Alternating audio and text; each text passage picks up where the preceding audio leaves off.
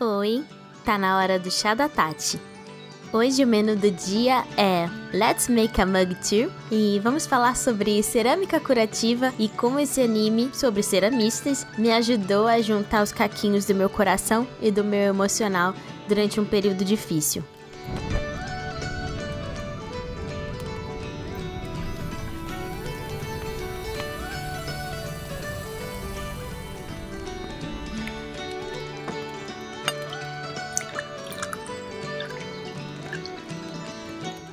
Pessoas que já conhecem o Anime Crazy, já sabem que eu tenho um perfil de gostar de animes que ensinam coisas e principalmente se esses ensinamentos vão estar tá ligados a algum tipo de artesanato, arte ou ciência, já que eu sou uma criança dinossaurica que sempre gostou de curiosidades e de aprender coisas. Então, quando eu abri o meu My Anime List e a gente foi fazer né, a lista dos animes da temporada, eu já sabia que eu ia sentir algum tipo de interesse por esse anime, que é o Let's Make a Mug 2, que saiu na temporada de primavera de 2021. Só que eu não imaginava que um anime sobre cerâmica fosse me ajudar a lidar com o burnout que quando eu comecei a assistir ainda estava muito recente, que eu tive, né, no meio dessa pandemia aqui no Brasil. Então, falando um pouco sobre um resumo leve do meu coração, é o Let's Make a Mug 2 ou Yakunara Mug Kapumo. Ele tem 12 episódios, que para mim são 24, e eu vou falar um pouquinho sobre isso. Ele é baseado no mangá, que tem o mesmo nome, e esse mangá é publicado online pela editora Planet desde 2012. Ele é distribuído de forma impressa, quatro vezes por ano, tipo uma revistinha gratuita que é distribuída principalmente nas cidades de Tajimi, Nagoya, Osaka e Tóquio. Você pode ler os sete primeiros volumes do mangá, e no total são 32 volumes, de forma online e gratuita, tanto em inglês quanto em japonês, no site oficial, que eu vou deixar tanto na descrição quanto também no post que vai sair no nosso pingback. Além de começar os casts, eu também, todo cast que eu lançar, eu vou escrever um textinho junto, que também me, eu uso como pauta, né? Porque eu sou uma pessoa um pouco certinha e eu não gosto de errar as coisas e eu gosto de. não gosto de perder o, fina, o fio da meada. O final da meada? Então sempre vai ter textinhos juntos e você vai ter um material extra, não só de links, mas de imagens e de conteúdo extra que eu tô postando lá no Pingback. O que eu achei legal é que várias empresas e museus e instituições do governo japonês patrocinaram essa serialização. E como o próprio site, né, do Yakumo diz, eles convidam as pessoas a conhecer mais sobre a história da cerâmica e olaria japonesa, principalmente dessa cidade de Tajimi, que é um lugar que influencia a administração cultural, econômica e também das pessoas que moram ali naquela região. Então esse projeto, além de ser importante culturalmente, ele acaba mostrando a cidade de Tajimi como um cartão postal, principalmente um cartão postal da cerâmica japonesa, e é um destino muito bacana como uma atração mesmo para turista. Esse anime ele é, inclusive, teve a produção com a ajuda da prefeitura e a Associação Turística de Tajimi. E você pode assistir o anime oficialmente pela Crunchyroll. Tá, Tati, mas a história é sobre o quê?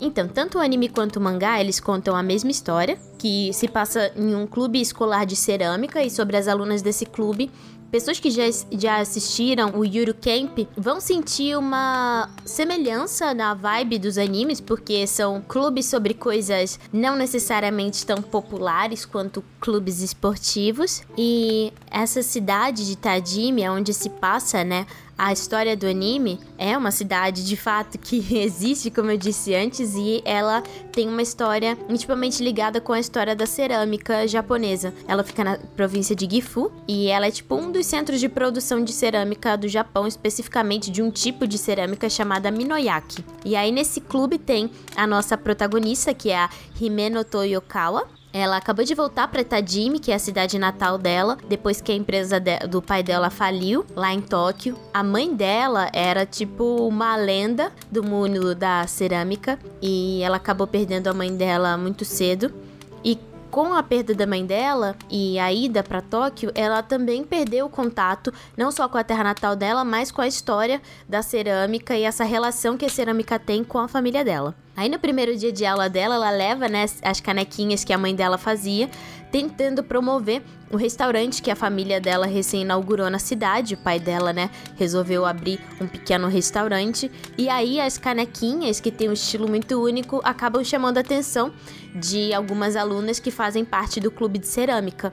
Elas conseguem reconhecer que são peças, né, de uma ceramista famosa e aí descobrem que essa ceramista é a mãe da Rimeno e que a Rimeno não sabe nada sobre cerâmica e nem sobre a mãe dela, o, quão, o quanto a mãe dela era importante para a cidade e para cerâmica japonesa, né? Tipo uma celebridade.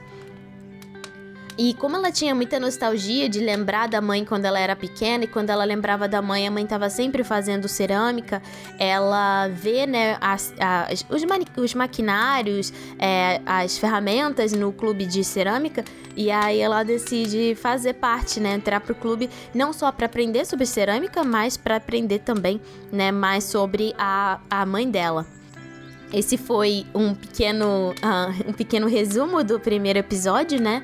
É, a partir daqui eu vou começar a falar sobre coisas que eu achei e talvez eu fale alguns, conte alguns spoilers. Então, se você ainda não viu o anime, eu recomendo bastante que você veja antes de você continuar escutando, tá bom? O que eu achei legal, assim, eu sou uma pessoa que é artesã. Eu tive uma empresa chamada Grimório tenho, né? Talvez eu retome. Eu aviso vocês se eu retomar. É, e eu fazia livros artesanais. Quem me ensinou a fazer os livros foi a minha madrinha. Então eu tenho essa, essa característica em comum com anime de você ter uma pessoa que estava no meio, que todo mundo conhece, que era da sua família e você não sabia disso, e um dia você se interessa, aprende e aquilo vira uma paixão. Então, eu sempre gostei de aprender vários tipos de artesanato, porque eu sou uma pessoa que não consegue ah, focar exatamente em uma coisa só e ser incrivelmente incrível naquilo. Cerâmica sempre foi uma coisa que me interessou, até porque minha mãe fazia aulas de cerâmica e algumas escolas, não vou dizer todas, mas algumas escolas era comum quando você estava tipo no jardim de infância, no CA, esse início de alfabetização, nas aulas de artes ter essa brincadeira de mexer na argila e fazer coisas. Eu sempre gostei de criar coisas com as minhas mãos. Mas o que eu achei legal é que o anime ele conversa de uma forma sutil sobre a importância da cerâmica. E a gente não costuma pensar conscientemente sobre isso ou que isso é arte ou qualquer coisa do gênero, porque faz tão parte do nosso cotidiano que a gente vê como uma coisa banal, né? Uma coisa comum, a gente acaba não se conectando com muitas coisas que acabam facilitando a nossa vida e tornam possível que a gente faça coisas super essenciais, como comer, beber, usar o banheiro, ter energia elétrica. Porque, para quem não sabe, a... existem nos postes de eletricidade uh, blocos de cerâmica que são usados como isolantes elétricos. Eles até comentam isso no anime, né? Eu descobri também que muitos componentes de peças de foguete são feitos de cerâmica porque eles são super duráveis. Então, nossa, a gente não conseguiria ir para o espaço por causa da cerâmica. Como assim? E também para revestir, né, construir a nossa casa. Então, a gente acaba não valorizando e não pensando um pouco sobre como a gente chegou até aqui e por que, que a gente usa esses. por que, que a gente tem azulejo no banheiro, né? Isso acontece não só com a cerâmica, mas com outras artes, técnicas e materiais, a menos que você esteja ali é, trabalhando com isso como hobby ou como de fato um trabalho, ou que você seja entusiasta de artesanato em geral.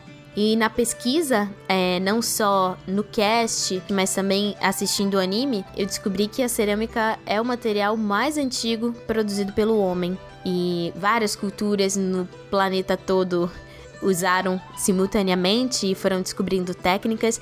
E o fato do homem começar a fazer cerâmica é, contribuiu muito para o desenvolvimento humano e o desenvolvimento social, porque a gente, com a cerâmica, os nossos antepassados, né, construíam as estatuazinhas de divindades, até hoje nós temos santos e outras divindades, né, feitas é, com estatu em estátuas de cerâmica. A gente começou a ter diversos utensílios que não só eram importantes para alimentação, para a gente poder comer, beber como copos, tigelas, etc., mas também para armazenar água comida e sementes. E com isso, né, é, ajudou muito que o ser humano pudesse se desenvolver, é, criar animais, se estabelecer num lugar só, poder controlar a questão da agricultura, pecuária, própria alimentação. Então, obrigada, cerâmica. E eu também descobri que a cerâmica é um dos materiais mais importantes para a arqueologia, que seria o estudo do modo de vida e de culturas de um povo usando vestígios materiais. Como a cerâmica é um material muito durável, muitos arqueólogos nas escavações conseguem descobrir ainda itens de cerâmica às vezes intactos. e eles conseguem aprender sobre povos antigos, como eles viviam, os materiais, o que comiam e coisas do gênero. Então, a história da cerâmica ela tá diretamente ligada à história das civilizações. E eu acho isso super fascinante. Eu sei, eu pareço uma nerd, desculpe-me. Eu também fiz uma pesquisa para entender é, um pouco do paralelo da história da cerâmica entre o Brasil e o Japão porque no anime elas falam bastante sobre. Tem até uma parte que elas mapeiam, abrem o mapa do Japão e elas cantam uma musiquinha para tentar ensinar a Rimeno sobre diferentes tipos de cerâmica, né? Porque é, dependendo da olaria, olaria é tipo a fábrica de cerâmica, que tem aqueles fornos que assam argila em mil graus ou mais. Então, dependendo do lugar que tem a olaria, você vai criando polos de produção e cidades ou vilas que acabam e acabaram sobrevivendo e prosperando por conta da cerâmica e dessas atividades. E o Japão é um dos países com a história mais antiga relacionada à origem da cerâmica, um dos países, porque né, a China também tem uma história milenar com a cerâmica e porcelana. Então, existem né, diversos estilos dependendo do lugar onde a cerâmica é feita, como eu disse, essas olarias. E aí no anime elas vão mostrando o nome do lugar e as características é, de uma forma simples, né? Mas para as pessoas poderem entender, pessoas que realmente entendem de cerâmica conseguem descobrir que ah, a técnica, o material ou o tipo de esmalte pode variar e isso mostra uma característica diferente de determinado lugar. A cerâmica acabou sendo mais reverenciada ainda no Japão com a popularização da cerimônia do chá, né, e com o hábito de tomar saquê. E dizem que uma das características dos trabalhos de cerâmica japonesa é o fato da irregularidade natural que as peças têm. Elas têm um ar mais rústico e elas não são, é, elas são propositalmente feitas para serem diferentes uma da outra e fica visível, né, esse tipo de que foi manipulado por uma mão e que a borda é um pouco, a borda tem um relevinho, enfim. Isso me lembra bastante uma técnica que eu gosto bastante chamada kintsugi. Algumas pessoas já devem conhecer, às vezes não pelo nome, mas pela, pela explicação, quando uma peça de cerâmica se quebra e eles reparam as cicatrizes, né? Eles colocam um preenchimento que dura meses e meses secando para poder né, restaurar as propriedades da cerâmica e eles colocam nesse preenchimento um pouco de pó de ouro para restaurar a peça e dar ênfase para essa nova imperfeição entre aspas, né? Então, uma coisa que dá para perceber bastante que o anime te passa é você conseguir enxergar esse conceito japonês de ver a beleza na utilidade. Esse conceito acabou se popularizando pelo Japão com vários artistas que defendiam que a beleza do objeto não era só estética, ela se emanava de uma forma mais natural conforme você ia usando ela pelo dia a dia. E isso aparece bastante, principalmente com, por exemplo, o relacionamento que. Vou falar relacionamento engraçado, né?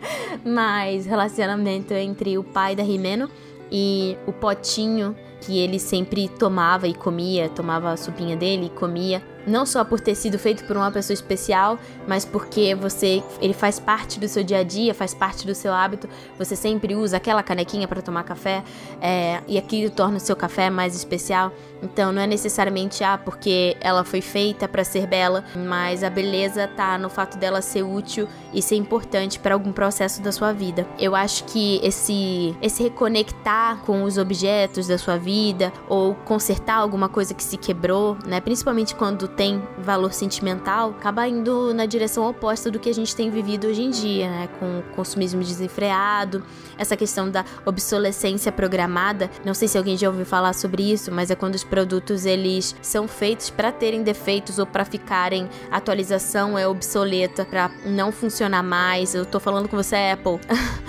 é, mas não só, eletrodomésticos, enfim. Repara, tem algum eletrodoméstico da casa do seu avô, da sua avó, que tem mais de 50 anos de uso, como por exemplo a lavadora de roupa do meu avô? Os objetos antigamente eram feitos para durar. Isso era uma coisa que as pessoas valorizavam. E hoje em dia, é, para estimular né, o descarte essa compra programada e recorrente, é, muitas empresas acabam fazendo com que produtos eletrônicos tenham bugs ou que tenham defeitos técnicos que são programados para depois de X de X tempos, X anos, é, a pá da sua máquina de lavar vai quebrar. E você ou vai ter que comprar a peça que é super cara, ou você vai ser, muitas vezes pelas próprias marcas, ter a sugestão de você acabar comprando um produto novo e descartando, né?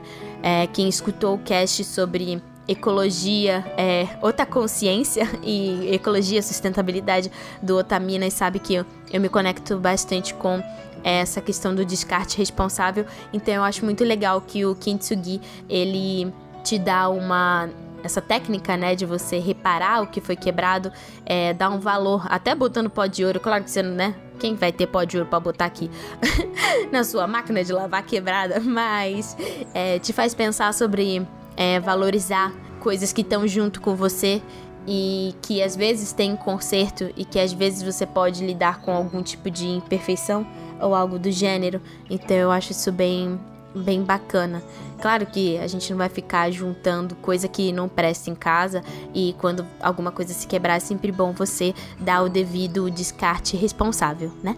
Eu acho que essa técnica ela acaba valorizando, né, é, esse desgaste do tempo sobre as coisas. Igual é, as pessoas falam que os vinhos mais envelhecidos têm mais valor e tudo mais, mas por outras características. Mas essa ideia de que o tempo de alguma coisa é, acaba dando valor para aquilo também e que as cicatrizes e as imperfeições também têm valor, né? Esse valor ele acaba ressoando bastante comigo, não só com né, a ética de consumo, mas também com os relacionamentos, que às vezes o mínimo problema a gente descarta as coisas e tira pessoas da nossa vida, mas talvez a gente pudesse repensar algumas atitudes ou às vezes dar o braço a torcer e nem tudo ser descartável, né?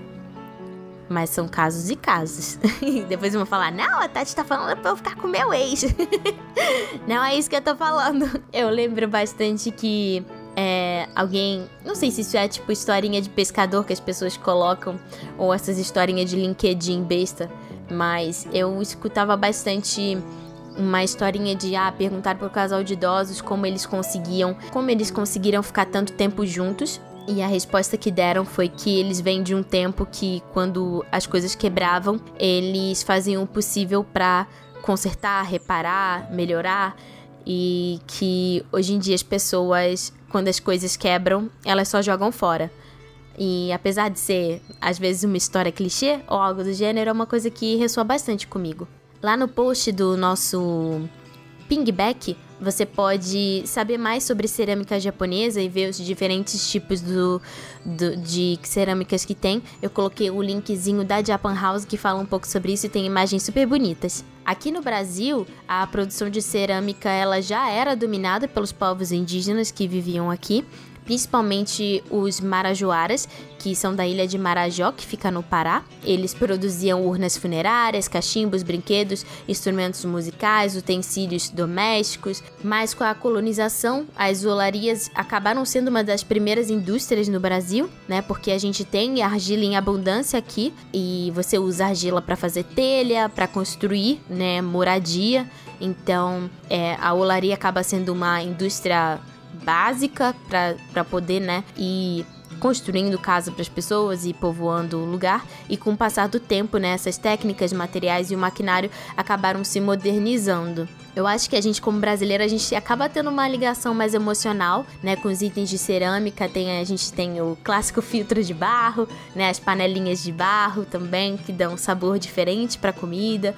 Aquele chãozinho de mosaico é, da casa da avó. O nosso João de barro, que é aquele passarinho que faz, né, o ninho com barro e faz uma casinha. Então, eu acho bonito, não sei se já pararam para pensar, mas a gente como brasileiro, a gente tem é, memórias afetivas, né? Não só com os objetos e trazem conforto, mas também com a nossa própria terra. E eu acho isso super bonito. Tá, Tati, mas o que que tem? Fala do anime de cerâmica. Já falou demais de cerâmica? Vou falar, desculpa.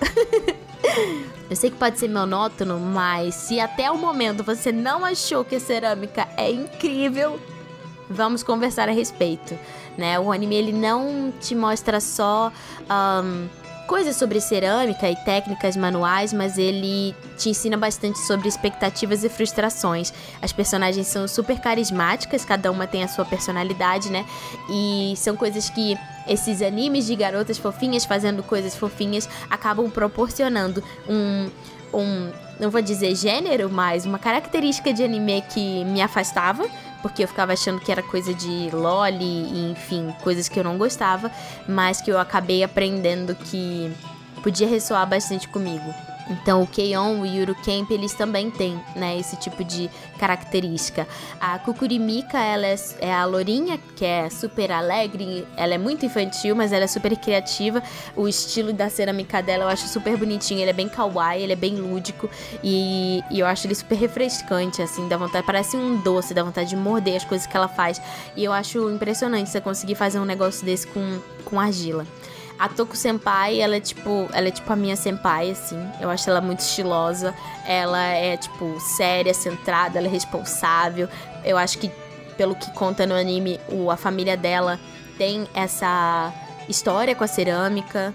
Então ela parece que ela quer, tipo, chegar no, nesse standard, né? Esse padrão que, que a família dela tem com a cerâmica. E eu amo a dubladora dela, assim, acho a voz incrível. A Naoko Narusi, ela é vizinha e ela é amiga da Rimeno, elas moram na mesma rua, tipo, tem uma, uma casa de distância de uma para outra. Eu não sei até o momento, não consegui lembrar ou prestar atenção o que, que ela faz da vida dela. Mas eu tenho certeza que, assim, ela só não tá no clube de cerâmica porque ela não quer, porque ela vive lá dentro. e ela fica lá conversando com elas, com as meninas e passando tempo. E a Rimeno, que é a protagonista, né? É, ela tá lidando com essas frustrações, essas inspirações, né? De começar um hobby, principalmente sendo filha de uma referência na área e na cidade. Vem cá, filha. Por que, que você tá chorando? Vem aqui. Vem. Por que você tá chorando? Vem, filha. Vem cá. Vem cá que eu vou te contar a história. Acabei de pegar a minha gatinha porque ela não parava de chorar. Gatinha, vamos continuar conversando? Vamos? Como você quer o seu café? eu não sei se é porque eu já trabalhei com artesanato ou porque eu também sou formada em design, mas eu senti muita identificação com esse processo, né, da Rimeno em ter contato com a cerâmica, ela querer saber mais sobre a mãe dela e acaba se jogando de cabeça, né, sobre querer saber tudo sobre cerâmica, as técnicas, e ela quer ser boa para chamar a atenção do pai dela, quer dar presente pro pai dela, quer se aproximar do pai dela. E ela, nessa empolgação de ser uma pessoa que está descobrindo um hobby novo, ressoa bastante comigo, né? Porque quando eu aprendo uma coisa nova, eu fico pesquisando e tentando descobrir o meu estilo, minhas preferências, o que, que eu gosto, sempre quero fazer alguma coisa. Então, é, a série fala bastante sobre processo criativo. Sobre você tentar diversas formas até você encontrar o que você está procurando e mostra que nem sempre o que você está planejando dá certo, que é importante você não desistir e ir tentando, né? É um processo. E eu acho que é uma ótima lição para a vida, seja você uma pessoa que é, lida com arte ou não. Eu até fiquei me perguntando, enquanto eu escrevia a pauta e o texto, enfim, para falar sobre esse podcast, se crianças que estimulam o lado criativo desde cedo acabam lidando melhor com aspectos emocionais, porque quando você trabalha com arte, você tem que lidar com tentativa falha, com frustração, né? É... E aí, se você compara com pessoas que nunca deram uma chance ou tiveram incentivo para desenvolver mais o lado criativo, eu me pergunto se essas pessoas que desenvolvem o lado criativo com essas tentativas e tudo mais, se elas trabalham melhor certos aspectos emocionais em relação à frustração.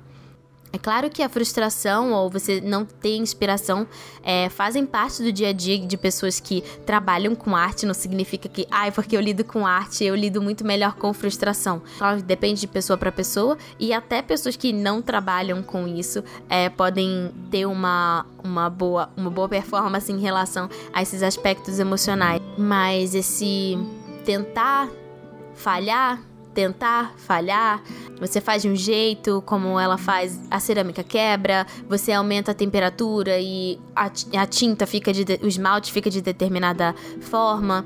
É, isso acontece muito quando você está desenhando, quando você está fazendo qualquer coisa artística, quando você está cozinhando. Então, todos esses processos em que você tem que experimentar para você encontrar o que, que você quer fazer, como fica melhor, pro jeito que você prefere, eu acho que eles trabalham um pouco não sei, tem algum psicólogo aí escutando? Poderia me confirmar? Minha hipótese?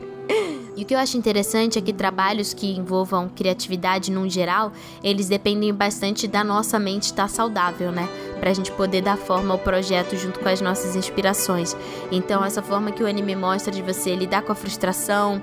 Várias vezes tem cenas da Rimeno na banheira se perguntando: ah, o que, eu posso fazer de diferente? Será que se eu tentar assim, a almofada de cerâmica vai ficar melhor? Eu achei isso muito legal, assim. Eu consegui me enxergar na personagem e pensar: nossa, quando eu tô fazendo uma estampa, é exatamente assim. A gente, todo mundo que cria, né? Você fica tipo: meu Deus, vai ser terrível. O que, que eu posso fazer pra não sei o que antes de dormir? É, você tá lá pensando nisso, tomando banho, você tá lá pensando nisso, até que, pá, chega uma hora que você consegue chegar. Às vezes você nem sabe como você chegou, mas o seu cérebro tava ali trabalhando nas possibilidades, hipóteses, e você acabou abrindo o caminho para encontrar o, o, o, o que você queria fazer, né? Essa parte das almofadas de cerâmica, é, dela tentando se aproximar do pai, querendo fazer a melhor almofada para fazer uma coisa que fosse funcional, que o pai dela fosse usar e não deu certo da primeira vez. Ela, ela fez primeiro uma, uma cumbuquinha, né, como eu tinha dito anteriormente, mas ela sentiu que ainda ela não conseguiu, ela colocou muita expectativa no que o pai dela ia achar sobre isso e ficou se comparando com a própria mãe. Então, mesmo assim, ela persistiu, continuou tentando para fazer a almofada. E eu fiquei bastante emocionada porque é, a gente sempre tem uma pessoa da família que a gente quer de certa forma, a aprovação, né? Eu tenho esse relacionamento com meu pai, de querer ter a aprovação dele e tudo mais, e nosso relacionamento já passou por altos e baixos. Então, essa questão dela com o pai dela, que apesar, né, dele é, ser super amoroso com ela, tem muitas camadas em relação a como eles lidam com essa reconexão que a Remeno tem em relação à cerâmica. A princípio, parece que ele não gostou muito, porque é o que dá a entender é que a mãe dela acabou adoecendo, não sei se ela ficou muito obcecada pela cerâmica e acabou adoecendo e ele de certa forma se culpa por não ter cuidado bem é, da melhor forma que ele gostaria dela e ela acabou indo, né? E ele é, acho que acabou trazendo isso, essa preocupação para quando a filha começou a trabalhar com cerâmica. Mas eu achei muito legal porque Parece que eles. Acho que no, no backstage eles devem fazer psicóloga, sabe? Que o pai dela logo, logo.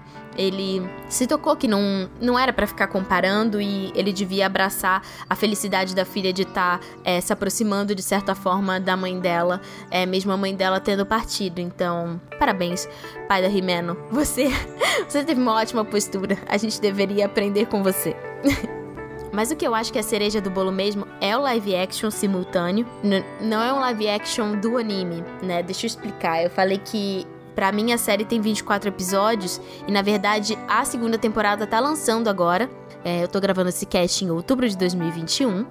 Então, só pra gente contextualizar, é tipo uma minissérie que sempre semanalmente, quando lança tanto na primeira quanto agora na segunda, lança o episódio, digamos, episódio 1, e aí depois tem o episódio 1.2, o episódio 2 e o 2.2, que mostra é um episódio extra com as quatro dubladoras das protagonistas. Elas não estão em anime nem nada do gênero, é elas. Por isso que eu falo live action, elas de carne e osso.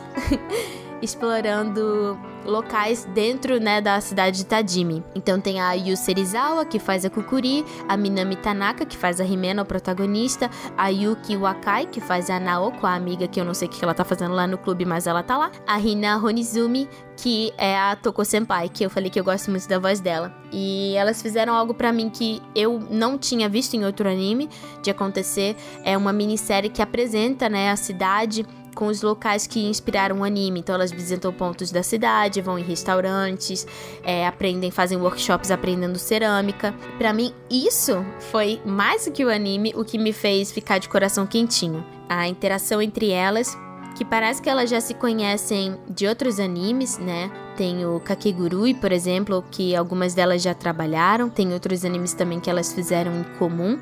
E parece que elas já se conheciam, então elas têm uma boa dinâmica. Mas para mim, tá numa pandemia, fechada em casa, depois que eu pedi demissão, depois de um burnout, em toda essa situação, não podendo sair, ver elas passeando por esses lugares super lindos, essa cidade que tem uma super vibe de cidade, cidade pequena e aconchegante, para mim foi a melhor parte. Eu senti que eu tava tipo viajando com elas, sabe, pelo Japão, experimentando as comidas. Aliás, fica a dica se você ainda não assistiu, faz uma comida antes de você assistir o episódio com as dubladoras, porque senão você vai passar fome. As comidas são muito bonitas, comida, doce, tudo. Elas fazendo artesanato entre amigas, nossa, foi essencial, assim, para minha saúde mental. E eu acho muito legal que nessas oficinas elas comentam bastante sobre uh, como fazia tempo que elas não tinham contato com esse processo manual, tipo, ah, não faço isso desde o primário.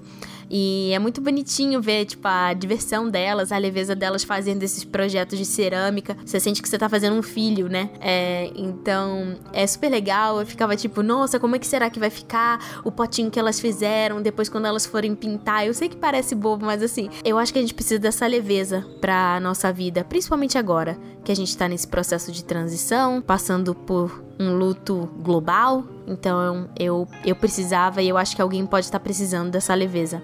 E elas falam bastante sobre, principalmente a Kukuri, que eu falei que ela faz uma cerâmica mais leve e ela fala que ela quer fazer peças que tragam alegria para as pessoas.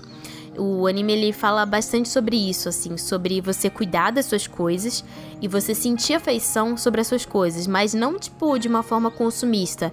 É o sentido oposto. Você quando você faz alguma coisa com as suas mãos, quando alguém te dá um presente, quando você compra de um pequeno produtor que você sabe que fez aquilo é único, é, com cuidado, que você está ajudando uma pessoa e a família dela, esse produto que você recebe, ele se torna especial ou porque ele foi feito manualmente, com cuidado, né, que um produto industrializado não vai ter, ou porque marcou um momento da sua vida que foi importante, ou a lembrança de alguém importante. Você pode ter dado uma peça da sua avó. Eu acho que essas coisas que eu falei sobre antigamente as coisas eram feitas para durar, os produtores os artesãos, os pequenos produtores, eles ainda produzem seguindo esses princípios. Então, quando você acaba cuidando bem das suas coisas, elas duram e elas te acompanham por muito tempo e elas podem virar, às vezes, uma coisa que para você era uma coisa banal, mas que te acompanhou por muito tempo, é, vai ser uma coisa que você vai dar pro seu filho no futuro.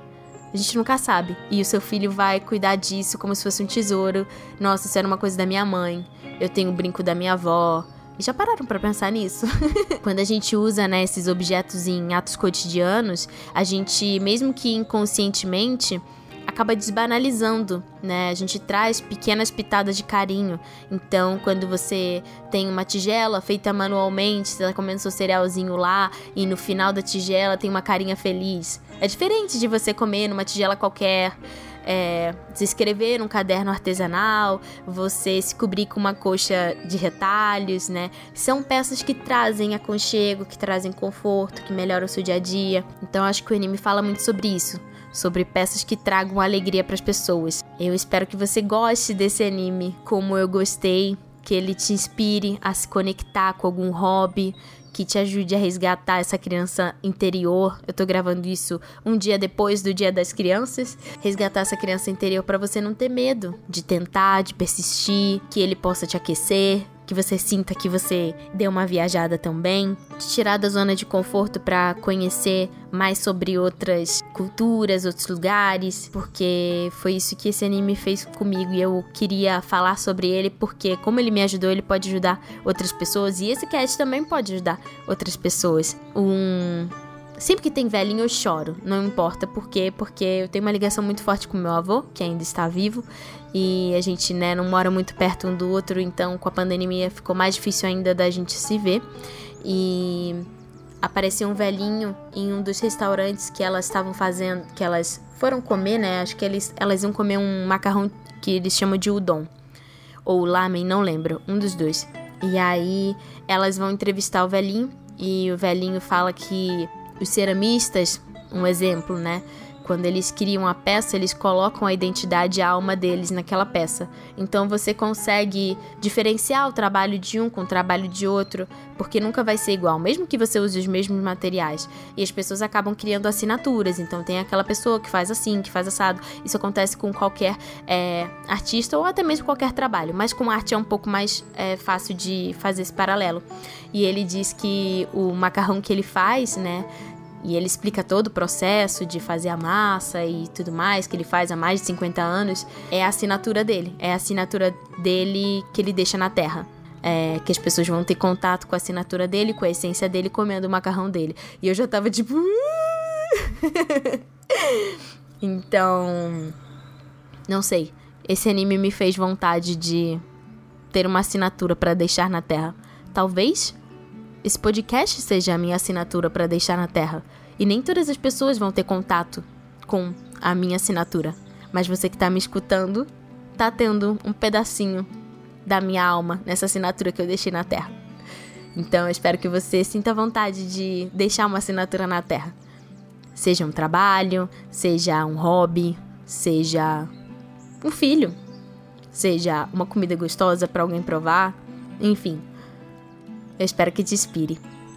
E, pra gente finalizar, eu fiz um pequeno, uma pequena listinha com fotos super bonitas. Eu gostaria muito que se você pudesse me dar uma força lá no pingback, é, eu coloquei além né, de um textinho falando tudo isso que eu falei, uh, uma lista de ceramistas independentes do Brasil que eu particularmente gosto bastante e esse anime me aproximou. Então tenha, eu vou até inclusive fazer uma oficina de, de modelagem de cerâmica à distância que a Forest Mari vai dar. É uma oficina de Natal. Então eu deixei todos os links para vocês seguirem e se inspirarem com esses artistas e artistas uh, brasileiros, né, independentes que fazem cerâmica manual aqui no Brasil, de vários estilos. E se você tiver a fim de fazer a aula também, eu coloquei lá o Google Docs. É, não sei se até onde esse cast lançasse ainda vai ter vaga, mas é, eu vou postar as coisinhas que eu fizer lá no Twitter, arroba e o Instagram é o mesmo arroba também. Ah, e se você quiser me mandar é, algum e-mail, você pode mandar para o site animecrazes.gmail.com, mas me manda por favor com o assunto do e-mail escrito chá da Tati. Assim fica mais fácil é, para a gente separar as coisinhas e eu ver direitinho. Eu espero que você tenha gostado desse chá da Tati, que ele tenha adoçado a sua tarde, manhã ou noite. E eu te vejo no próximo chá da Tati.